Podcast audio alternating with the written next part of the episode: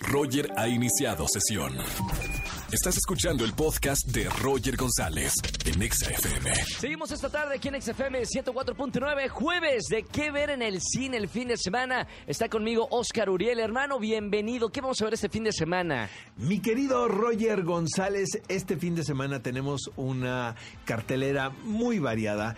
Eh, seguramente todos los amigos que nos están escuchando en este momento están esperando que les diga algo sobre It capítulo 2 y pues sí, ya tuve la oportunidad de verla y aquí, les, aquí les van mis eh, anotaciones.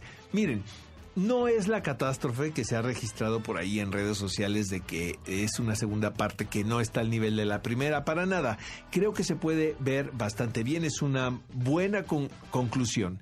Eh, me sigo quedando con la primera película, definitivamente, pero la verdad eh, siento que esta producción cumple en dar fin a esta historia y, creo que el problema que hay es que la novela en sí de Stephen King hacia el final, y esto no me van a, eh, van a estar de acuerdo los lectores, es eh, es una historia que quiere hablar de muchas cosas al mismo tiempo.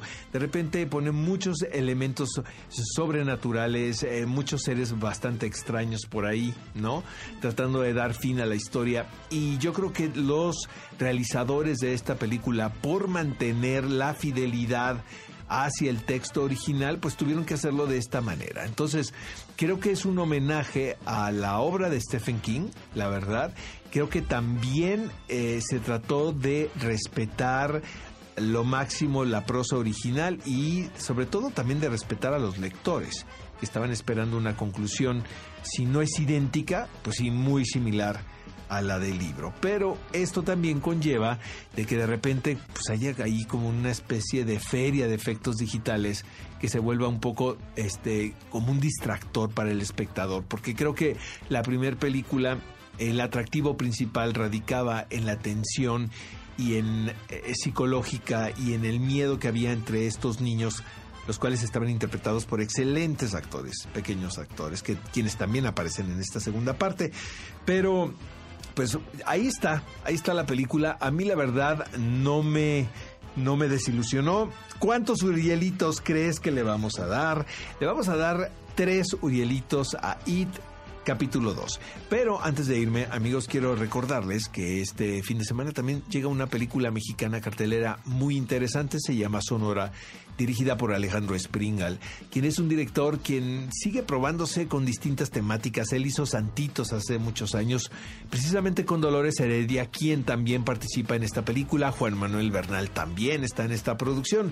Y es un drama histórico situado en 1931, justo en Sonora, como dice el título de la película, sobre un acto de racismo y xenofobia realmente poco conocido por nosotros o retratado por lo menos en la cinematografía como es la expulsión que se hizo de una gran cantidad de chinos en ese momento eh, denostando el, eh, este sentimiento que tenemos nosotros de, de, racismo tan arraigado y el cual permea y el cual permanece y sigue siendo urgente de que le pongamos nombre y no solamente decir que los norteamericanos eh, son racistas con, con, la población de color, por ejemplo, o que los europeos no quieren aceptar a los orientales, en fin, creo que es un problema eh, que tenemos que hablarlo, pero empezando por casa.